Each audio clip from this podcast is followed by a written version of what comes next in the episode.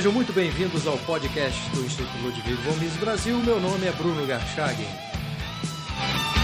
Hoje eu converso com Fábio Barbieri, doutor em Economia e professor da USP de Ribeirão Preto. Fábio, eu queria iniciar essa segunda parte da entrevista fazendo uma pergunta baseada na sua experiência acadêmica. É, você defendeu uma dissertação de mestrado e depois uma tese de doutorado na USP, ambas na USP. Uh, e em, ambas você utilizou o instrumental teórico da escola austríaca para, no caso da dissertação de mestrado, analisar o processo de mercado e no caso do, da sua tese de doutorado, você usou o instrumental teórico da escola austríaca para estudar o debate do cálculo econômico socialista. Minha primeira pergunta é, é por que, que você decidiu utilizar a escola austríaca nesse início de vida acadêmica e depois uh, acabou, enfim, é, estendendo isso pro, pro, também para o doutorado? É, que loucura, né? Bom, a gente é jovem, né? Então a gente faz. Bom, mas, mas é, falando sério, foi, foi, foi assim, né? Eu não, eu não estudei um problema, daí eu achei que a abordagem austríaca era melhor para resolver aquilo. Eu descobri isso antes, né? Eu, como eu disse, eu fazia física lá, eu descobri filosofia da ciência, estudando filosofia da ciência, eu descobri os autores austríacos e fui aprendendo ler Mises, Hayek, me apaixonar por aquilo. E daí eu me converti em economista. Né? Eu não era economista originalmente. Eu fazia física, depois eu mudei para administração pública na, eh, na, Fundação Getúlio Vargas e lá eu tive aquela visão de mundo estatizante, estatista. Né? Eu tive matérias que mostravam a estrutura do organograma do Ministério de Planejamento da União Soviética, todas aquelas coisas. Tomei um zero na prova por falar do problema do cálculo. Foi a primeira vez que eu, que eu escrevi sobre isso. Eu tirei um zero numa prova de planejamento econômico.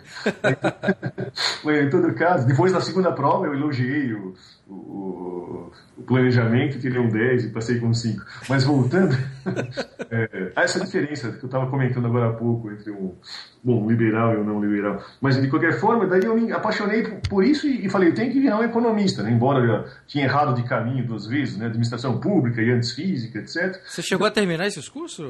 Uh, formei em administração pública, em física eu abandonei. Certo. É, daí, o que, que, eu fiz? Assim, eu falei, não, eu preciso fazer mestrado e doutorado nessas áreas. Então, eu li tudo a respeito, né, importava os livros, né, e daí eu fui para o mestrado com a minha tese na cabeça, sabendo o que eu ia fazer. Daí a gente chega num problema, a gente desbarra no problema da liberdade acadêmica. Aonde no Brasil é possível fazer uma tese austríaca?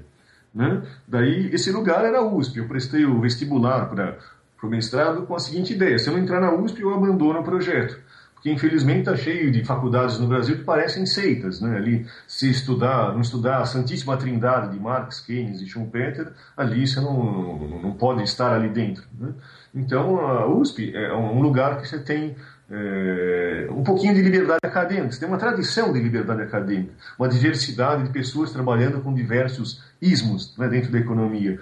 E você não é perseguido por, por, seguir nenhum desses ismos. Só que agora também tem uma ameaça. Esses professores que valorizam a liberdade acadêmica como um princípio, que são liberais, que não sejam economicamente, mas que têm esse valor de, no mundo das ideias, eu sou liberal, é, esses professores estão se aposentando, estão sendo substituídos por jovens PhDs né? jovens PhDs, né? que eles não nutrem é, esse valor da liberdade acadêmica tanto quanto seus predecessores. Então, hoje você entra no mestrado, primeiro pelo Ministério o prazo é cada vez mais curto. Depois, aquela coisa de valorizar apenas o mainstream. Então, um sujeito que entra no mestrado hoje em dia tem um prazo curtíssimo, ele se espera que ele faça um teste econométrico. A minha dissertação de mestrado, a minha tese, deve ter sido uma das últimas na economia, na teoria econômica, que tinha 300 páginas, esse tipo de coisa. Né? Hoje em dia, não sei se ainda é viável é, defender teses é, nessa área. Né? Daí eu escolhi a USP por causa disso, né? Apesar de não ter nenhum economista austríaco lá dentro, tem vários professores cultos, né? Então dá para trabalhar sobre. Eh, eu tive liberdade de desenvolver minha tese e a minha dissertação dentro da USP. O grande problema é ter os trabalhos de papers aceitos na, maioria dos, artigos, da, da, da, dos jornais brasileiros, né? porque ainda é, impera dois tipos de, é, de, de vieses. Né? Um eu tenho um corte, né? a clivagem ideológica. Né? A coisa heterodoxa só aceita artigos se for uma coisa falando mal do neoliberalismo, se for é, estudando aqueles autores que eu chamei de Santíssima Trindade e outros. Né? Aí o corte é ideológico.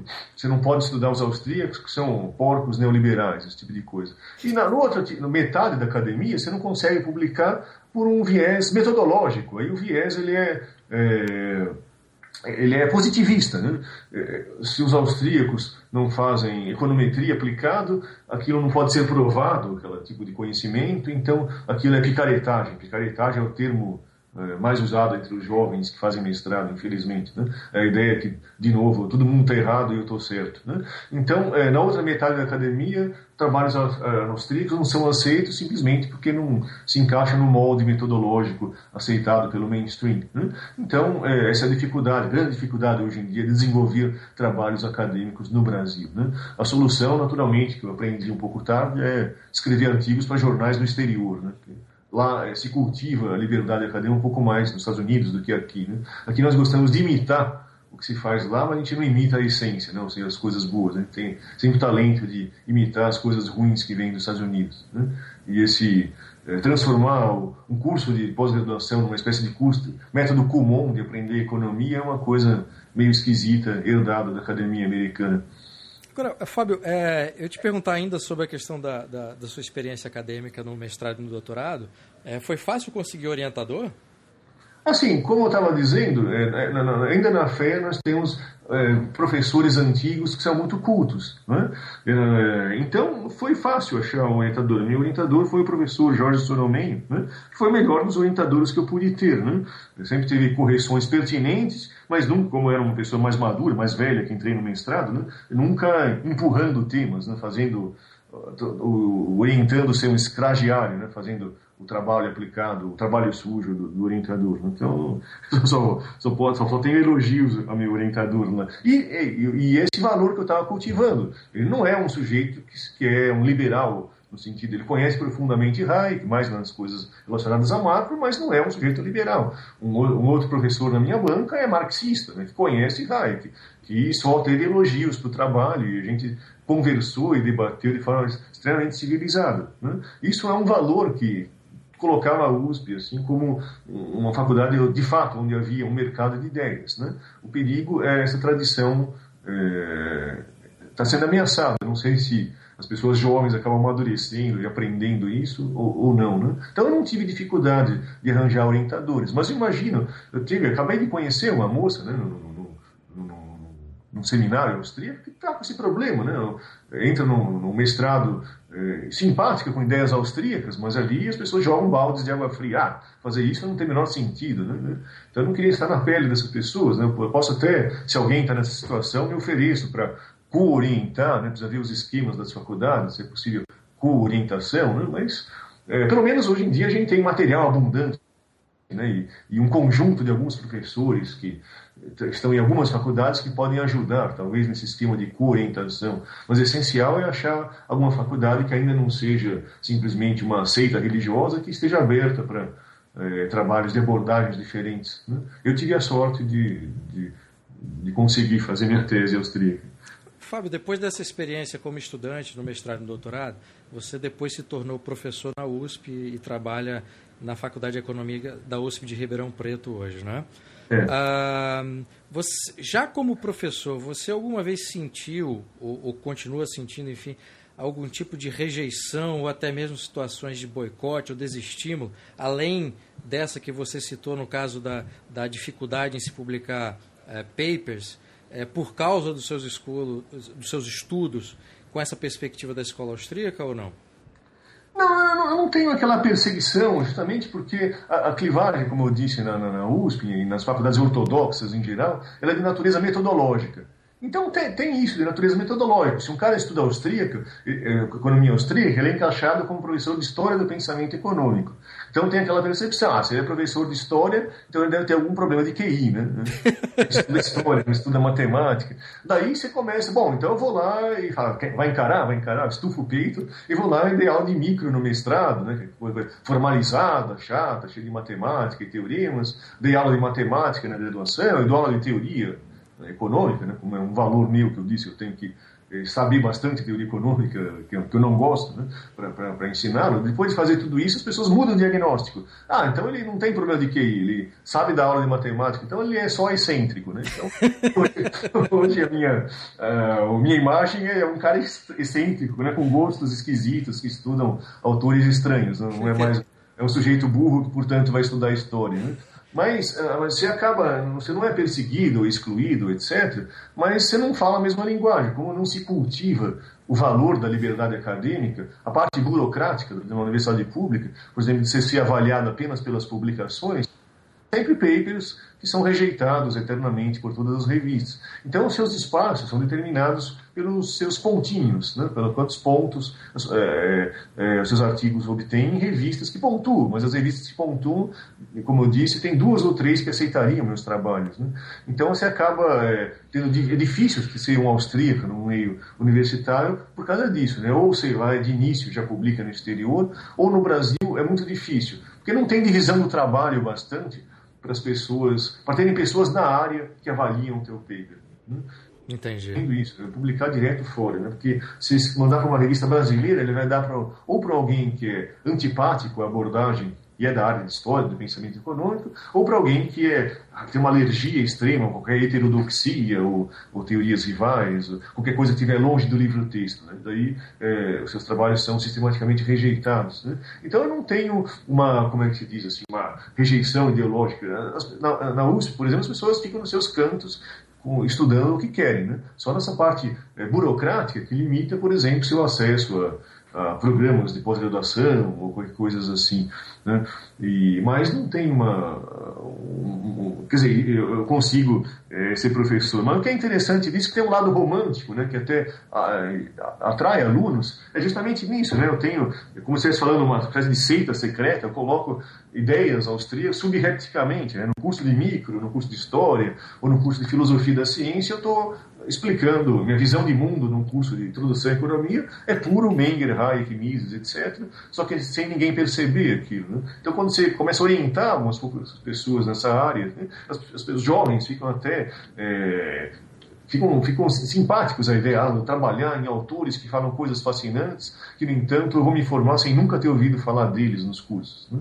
Isso, é, é um magneto assim, para as pessoas que, que estão estudando. Eu até me sinto assim, então, líder de uma, de uma seita secreta, né, fazendo coisas assim. Né? eu não sei se eu vou conseguir criar uma matéria. Assim, é, acho que o professor Biratã criou, né, mas é, talvez eu preciso ir atrás da burocracia da USP, criar uma cadeira de economia austríaca. Né? Mas por enquanto eu só ensino temas austríacos de forma assim, debaixo dos panos, nos interstícios dos cursos. Entendi. Uh, Fábio, na, na, sua resposta sobre o falibilismo, você citou o Hayek, citou o Bartley, William Warren Bartley, e é. tem também um outro autor uh, que, que, também tem estudos nessa área, que é o Polanyi. É. Uh, eu queria te perguntar, esses autores desenvolveram estudos também na área de complexidade de economia e teoria de processos de mercado é, que é uma área que você tem investigado. Eu queria que você falasse um pouco de, dessa, desse seu trabalho atual de pesquisa e estudos. Ah, sim. É... que, que estranho, alguém perguntando sobre o que, que eu pesquiso. É uma raridade, mas vamos lá.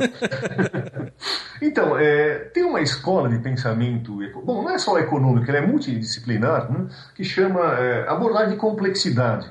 Bom, tem complexidade em economia, mas as pessoas passaram existem certos fenômenos seja na biologia, seja na economia, em vários campos, em diversos campos, na verdade, que é, certos fenômenos parecidos ocorrem. Né, fato, de fato, a ideia da, por trás da complexidade. Então, nós, nós temos, é, é, por exemplo, o estudo da emergência de fenômenos auto-organizáveis eu tenho a ideia de, eh, de indivíduos atuando baseado em regras simples. E através da interação entre indivíduos de forma descentralizada, atuando com regras simples, emerge a partir disso algo que é resultado da ação humana, mas não da intenção humana, algo complexo. Né? Então, isso foi desenvolvido por esse grupo em Santa Fé, professor como Brian Arthur, né? que é bem, bem reputado no, no, mercado das ideias. Né? Mas daí alguém num seminário disse para eles: não, olha, você está ressuscitando os temas austríacos, os temas hayekianos, né? a ideia de ordem espontânea, de, de Polanyi e, e, e, Hayek, etc. Né?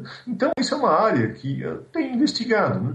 Por exemplo, é, é, tem algumas dificuldades, porque isso usa modelos matemáticos. Não, não, não matemáticos, modelos computacionais. Então, a maioria dos austríacos estão ouvindo agora arrepiado que eu falei de modelos, né?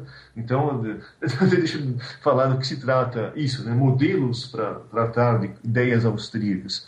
A gente tem é, o grande dilema das ciências sociais na economia, né? na verdade, na economia, é dois vícios opostos, né? Ou você usa o formalismo para conseguir tratar matematicamente, você precisa violentar a realidade, precisa fazer simplificações extremas, né? nível de preços, é, é, quantidade total de moedas, esquecer estruturas e assim por diante. Tratar com aqueles agregadões. É, deixando de lado os fenômenos principais, são aquelas coisas tratadas pelos austríacos, né? o papel da diversidade, e, bom, a estrutura do capital, todas essas coisas tem que ignorar. Mas se eu levar em conta aspectos mais realistas no modelo, eu caio no extremo oposto, que é o extremo historicista. É o cara que fala, não, essas simplificações são muito cruas, eu preciso olhar a realidade como um todo. Mas aí se eu olho a realidade como um todo, eu não consigo dizer nada a respeito daquilo em termos teóricos. Eu tenho lá uma massa, um caos de dados, né? Aquela metáfora do Bacon, né? Eu tenho formiguinhas carregando suas balinhas é, caoticamente de um lado, eu tenho uma teia de aranha do outro lado, que é uma estrutura geométrica perfeita, mas sai da aranha, né? não fala nada sobre o mundo. Então eu tenho um vício, não? Sila, vamos fazer chique, assim, Sila do formalismo e o Caríbides do historicismo do outro lado. Né? Uau, esse foi chique. Mas no meio do caminho, você tem uma abordagem, que é a abordagem computacional. A abordagem computacional tem a seguinte vantagem. É, eu vou levar em conta mais complexidade do que os modelos, mas menos do que observar o mundo real com toda a sua complexidade, que eu não consigo dizer nada a respeito. O que, eu faço? Eu crio no computador um mercado, digamos, com 100 agentes. E daí eu recupero ideias austríacas, do estilo. Nós podemos, em usar a hipótese de conhecimento perfeito da teoria tradicional, vamos fazer o seguinte: vamos partir da hipótese de ignorância perfeita. Né? Então, meus agentes no computador eles são absolutamente burros. Hum? Então, o que eu preciso fazer? Minha pergunta é: eu vou pôr eles para brigarem, eles vão ter hipóteses erradas, eles vão basear em regras. Verde, sigo, vermelho, paro. E a questão é: através da interação entre esses agentes, eu, eu, a gente coloca mecanismos de aprendizado dos agentes. Eu quero saber: será que eu me aproximo de um equilíbrio? Sob que condições eu me aproximo de um equilíbrio? E, portanto, a teoria tradicional ortodoxa é um caso particular da teoria de processo. Mas eu estou pondo no computador uma teoria de processo, as pessoas quebrando a cara, fazendo transações errôneas, né, que dão prejuízo. Né? Mas daí eles vão pegar esses dados do passado, suas transações erradas, e tentar corrigir o seu comportamento. Né? É, então, é, usando algumas técnicas computacionais. Então, é, nós podemos é, modelar um processo de aprendizado e, portanto, um processo de é, um processo de mercado, que é um tema austríaco, e ver se emergem fenômenos completos complexo, se um, se um, produto se fixa como moeda na historinha do Menger, né? ou se eu tenho agentes um pouquinho mais espertos do que os outros, isso aqui vão fazer o papel de empresários e os outros são mais autômatos. Né? Então, eu, eu, tenho, eu recupero, é fascinante como você encontra, fazendo estudos sobre o comportamento das formigas, semelhanças incríveis com o comportamento do, dos mercados. Por exemplo, entre as formigas. Tem um problema locativo, né? tem um problema de ação não humana, mas formiguística. Né? Mises não gostaria desse tipo de coisa, porque só o ser humano ele faz aquela distinção estrita entre ação racional, proposital e ação baseada em instinto. Mas se a gente pegar a coisa de ação baseada em conhecimento local, baseada em regras especificamente, a formiga resolve um problema econômico. Ela tem que alocar o seu tempo entre é, manutenção do, do ninho, ou, por exemplo, pegar comida, ou no berçário. Mas se alguém vai lá e destrói metade do formigueiro? Algumas pessoas, algumas pessoas não, algumas formigas têm que parar de cuidar do berçário e fazer mudar para a construção civil. Então elas reagem a sinal. Qual é o sinal? Qual é o mecanismo de preços? Já que não tem, é um mito aquela ideia que uma colmeia é um planejamento central, né? um, um cupim, um cupinzeiro um planejamento central, como que num esquema totalmente descentralizado, como um mercado, com indivíduos, no caso, uh, os insetos, são absolutamente ignorantes sobre o processo como um todo, repara que é um papo absolutamente austríaco, hayekiano. Né? Conhecimento local, é, ação baseada em regras, e emerge a partir disso uma coordenação. Como é que as pessoas migram de uma atividade para outra? Né? Por exemplo, o sistema de preços funciona algo como quanto tempo uma formiguinha que carrega uma pedrinha lá espera para entregar na mão de um cara que constrói. Se demorar muito, ele para de carregar pedrinhas. Então você pode dizer, ah, tem um excesso de oferta daquele negócio. Funciona quase como um sistema de preço controlado, que a fila é uma medição da escassez. Então, é, biólogos, economistas, etc., eles começam a tratar desse fenômeno que o Michael Polanyi e o, e o Hayek viram, a ideia de ordem espontânea, de consequência não intencional, e como que eu consigo ter aprendizado que supera a capacidade cognitiva dos elementos. No caso, um inseto é um autômato burro que segue poucas regras, mas no mercado, dada a complexidade do problema locativo, nós não somos muito mais do que esses autômatos burros, embora nossa ação seja proposital. Mas dada a complexidade da tarefa que deve ser feita de organizar as atividades econômicas, né, de compatibilizar os planos de um indivíduo com o outro, a nossa capacidade de conhecimento é, de repente, até menor do que no caso da, do, dos insetos. Então, é, eu trabalho então com essa abordagem, mas daí, só para concluir, isso tem os problemas do modelo. Né? É, aí vamos satisfazer o lado mais ortodoxo do austrianismo disso, né? Aí parece ser modelos, mas os modelos têm suas limitações, né? Então no processo de aprendizado, aí eu posso modelar aprendizados indutivos, as pessoas vão aprendendo, coletando informações e desenvolvendo teorias primitivas sobre aquilo. Então, é, eu complemento essa parte desses modelos com o que eu acho que é uma boa síntese da economia austríaca moderna, que é o tema da minha dissertação de mestrado. Eu pego na epistemologia evolucionária do Bartley hum, coisas que é, conciliam os lados, os aspectos positivos dos autores que trataram da teoria de processo, no caso Lachmann e Kirchner, de um lado. No lado do, do Lachmann, eu tenho o excesso de criatividade, o elemento criativo do processo de mercado, derivado da ação humana. Né? E, e, do lado do Kirchner, eu tenho o lado do mundo real, é, impondo limitações a essa ação humana. Nos austríacos, eu tenho sempre essa tensão entre o subjetivismo é, mas como que acrescentar nesse subjetivismo a ideia do mundo real impactando né, nos meus planos de ação. Né? Então, é, na epistemologia evolucionária, eu tenho uma síntese perfeita disso. Né? Eu não tenho as hipóteses dadas, que nem eu teria num modelo mais a la Kirchner, assim, eu sou, sou consciente das alternativas ou não, não, eu sou criativo e crio aquilo como a gente encontra na obra do Lachmann. Mas na obra do Lachmann eu fico, aquela, a criatividade é meio solta, eu não consigo, ele vai abandonando progressivamente ao longo da sua carreira a ideia de previsões de padrão e, e, a preponderância das forças equilibradoras. Né? E se eu usar, então, as ideias é, desse filósofo, né, que ele foi aluno tanto de Popper quanto de Hayek, né, pena que morreu cedo de câncer, uns 40 anos, mais ou menos. Né? Então, ali, é, é a minha, minha, tese principal na minha dissertação, né, eu consigo tratar de um processo de aprendizado dos agentes. Então, o que eu faço num artigo, por exemplo, é é, é, tratar da ação empresarial usando a filosofia da ciência.